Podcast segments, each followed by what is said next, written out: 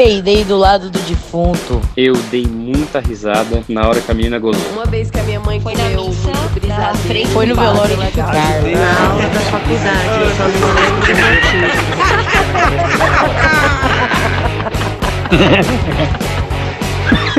Ah, mas eu ri fazer o quê? Aê! Sejam muito bem-vindas ao Mais Eu Ri Podcast. Eu sou a Camila Masri e aqui é o lugar que eu encontrei para celebrar os momentos em que o riso é a saída menos óbvia, mas é inevitável. Eu quero apresentar uma amiga para vocês hoje, a Sara. Todo mundo tem uma amiga, um amigo Sara. Se você não tem uma amiga Sara, você é a amiga Sara dos seus amigos. Então presta atenção, porque esta pessoa pode nos enlouquecer. E eu vou demonstrar para vocês por que essa pessoa nos enlouquece. Obviamente, Sara é um nome fictício. Eu não quero expor a minha amiga, ou amigo, ou amiga, ou amigos. A gente estava na frente de um restaurante conversando.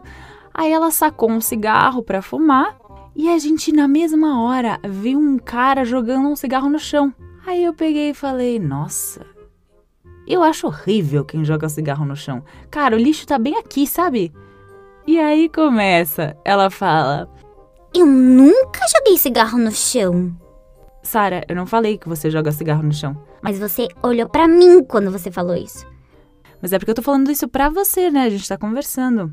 Sim, eu já entendi que você tá falando isso pra mim. Isso porque é uma conversa entre duas pessoas. Você tá dizendo que eu não sei ouvir? Que? Eu só disse que a gente tá conversando.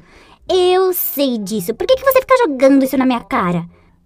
O quê? O quê? Jogar o quê, criatura? Você tá louca? Você tá, você tá me chamando de louca? Ca- Ca- Ca- Camila, como é que. Como é que você pode me chamar de louca? Não acredito que você tá fazendo isso. Você que é uma escrota. Calma, Sara, você tá, você tá passando do limite. Que isso?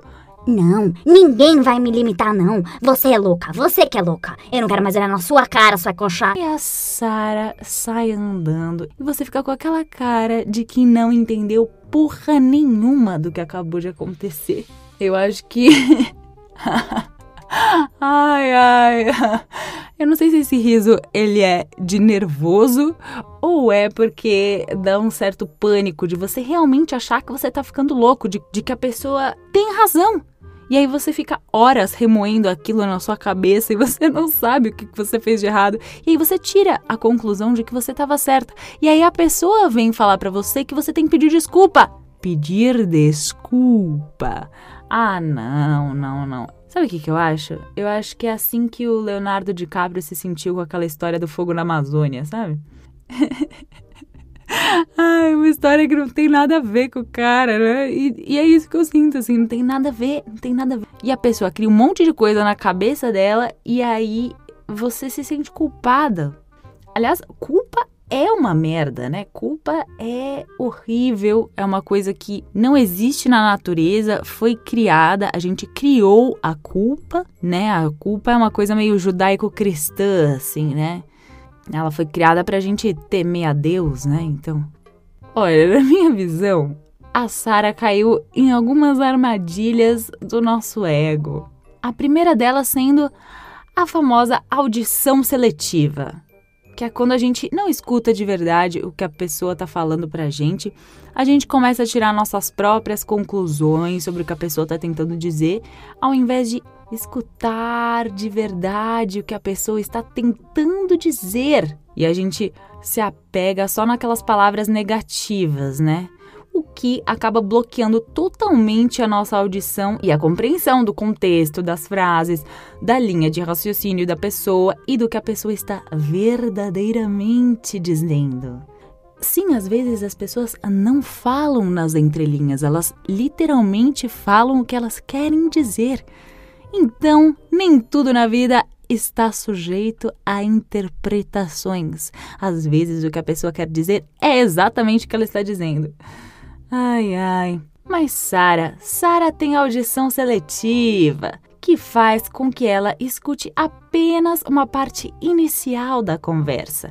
Aí ela fica pensando no que responder aquela primeira coisa que a pessoa está conversando com ela disse e acaba não escutando o resto da frase ou da conversa.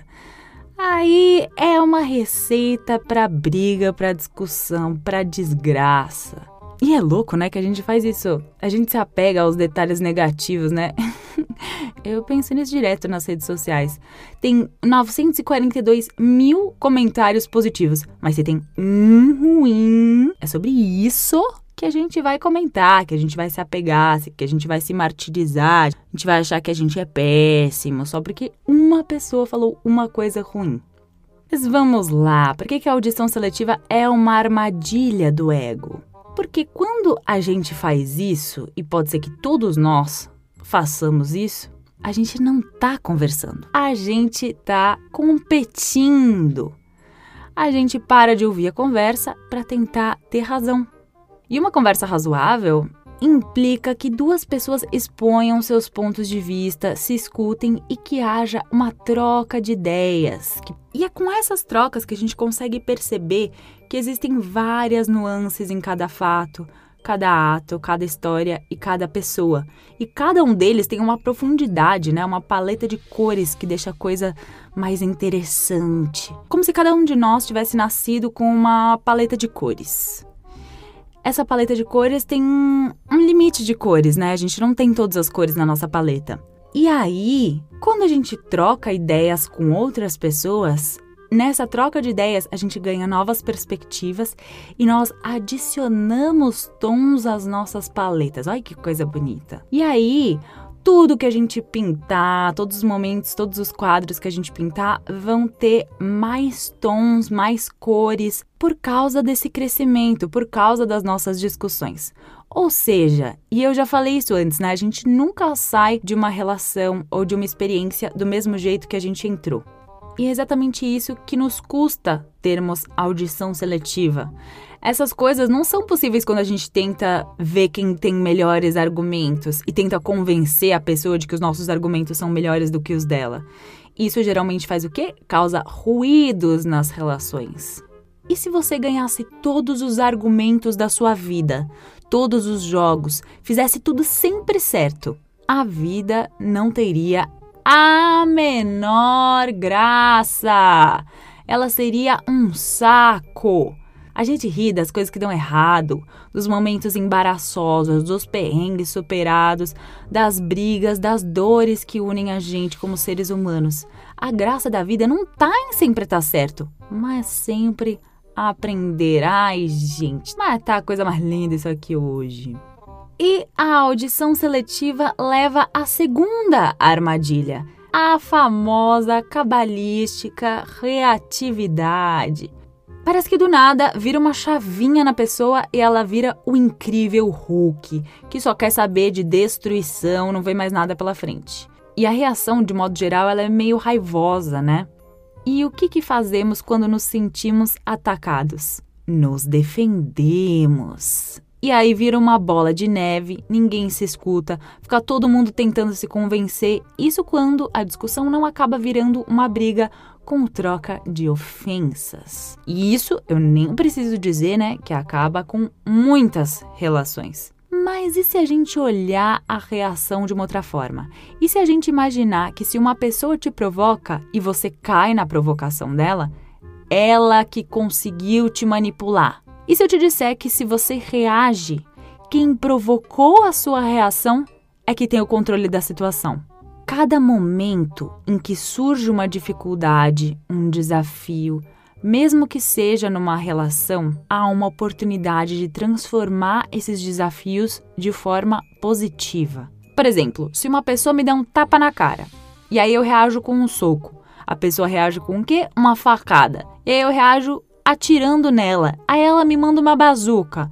E aí as duas pessoas perdem, né? Nesse caso, as pessoas perdem a vida ou um órgão. Mas no geral, a gente perde alguma coisa, né? Nem que seja relação. Mas e se a pessoa me der um tapa na cara e eu não revidar? E eu tentar outra abordagem? E se eu tentar pausar? Isso mesmo, pausar. Camila, o que, que você quer dizer com essa pausa? Eu quero dizer pausar, se dar um tempo, seja ele qual for, aquele tempo que você precisa para organizar os seus sentimentos, perceber o que está rolando internamente e o motivo pelo qual aquilo foi um gatilho emocional para só depois agir. Perceba que eu falei agir e não reagir. Eu digo agir proativamente, ativamente. Você se colocando no controle das suas emoções. Ai, Cami, mas eu não tenho sangue de barata. Ainda bem, Deus me livre, bicho asqueroso.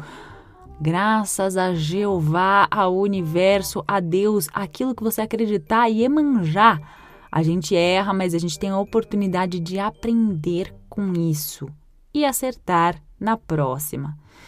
Só o fato da gente tentar pausar e rever e não reagir já ajuda muito. Já ajuda muito. Aí vem a terceira armadilha. O que? O vitimismo! Opa, Brasil! Isso é ótimo, hein? Achar que a vida te deve alguma coisa que todo mundo está sempre contra você e que você não pode fazer nada para sair do buraco em que você se colocou. Um mestre uma vez me disse que para sair do buraco, a primeira coisa que a gente precisa fazer é parar de cavar. Em outras palavras, é assumir o lugar em que você está e assumir a responsabilidade por você estar ali e ter feito as escolhas que você fez e quem sabe aí escolher mudar. E mais, a vida não te deve nada, meu amor. Não adianta ficar reclamando da vida, que a vida é injusta, que dá tudo sempre errado na sua vida. Isso não vai ajudar em nada. Principalmente se você for uma pessoa que tem muitos privilégios. E olha, tudo que eu disser aqui é aquilo que eu acredito, tá? Podem ter mil estudos que eu desconheço, que falam outras coisas, mas é isso que eu tenho vontade de falar, eu estou falando. E já que estamos falando sobre isso, me responsabilizo por aquilo que eu digo por aqui. Se você tiver críticas, sugestões, eu vou adorar ouvi-las. E é difícil pra caramba, muito difícil. Mas se eu ficar falando cada minuto do meu dia que está sendo difícil, ela vai ficar o quê? Mais difícil. Porque a gente assume esse peso e aí continua cavando o buraco e se enfiando cada vez mais na lama. Isso me faz chegar a um ponto que tem martelado bastante na minha cabeça, tá? Ser antirracista, anti-homofobia e feminista não é ser vitimista. Alô, vou repetir. Ser antirracista, anti-homofobia e feminista não é ser vitimista. É exatamente o contrário. É ter embasamento histórico e teórico, é estudar, é lutar, é exigir igualdade de condições para que o buraco seja possível de sair de dentro, porque senão mesmo parando de cavar, mesmo assumindo responsabilidade pelas próprias ações e agindo sem parar, mesmo sendo proativa, nadando contra a corrente a favor da própria alforria, o livre-arbítrio acaba sendo não tão livre assim e as escolhas acabam sendo limitadas. Eu converso com muitas pessoas do meio da comédia, né? aliás, do meio artístico de modo geral. E eu sempre escuto que, ai, ah, o palco é democrático. E eu converso muito sobre isso com a Leia Kill. Leia, se você estiver escutando isso, te amo. Aliás, a Leia tem um, um podcast também que chama Por Obsequio. Escutem lá, que é maravilhoso. Mas a Leia e eu, a gente acredita que quando você tá em cima do palco, sim, o palco é democrático. Você pode falar sobre tudo que você quiser. Mas chegar até o palco não é democrático. Tem mães que não conseguem deixar os filhos com os pais porque os pais não querem ficar com as crianças, e nós sabemos que isso é um comportamento comum e não é normal, mas é comum, bastante comum. Pessoas que não têm dinheiro para ir fazer shows não conseguem chegar no palco. Não imaginava que eu ia começar falando sobre a Sara e terminar falando sobre racismo. Racismo, feminismo, machismo, palco ser democrático ou não. Próxima coisa, o limite do humor. Não, tô brincando. Muita gente já falou sobre isso. Talvez eu fale em outro momento, mas não agora. Ai, quem diria que a Sarah seria culpada por tantas reflexões positivas, né? Uma pessoa tão negativa, tão esquisita, Sara. Culpada? Eu? Você tá me chamando de culpada, Camila? Você tá louca? Louca? Oh, não, vai começar tudo de novo. Gente, beijos até semana que vem. Obrigada. E se você ainda não segue esse podcast, nós estamos disponíveis em várias plataformas. Nos siga, indique para os seus amigos Inimigos, colegas, a Sara, a Sara, indique para Sara, dê uma indireta para Sara, fala Sara, tem um podcast maravilhoso para você ouvir, Sara. Quem sabe ela não muda um pouquinho da atitude dela, não é mesmo? A esperança. Muito obrigada por me escutar. Eu sou a Camila Masri. Beijos e até semana que vem.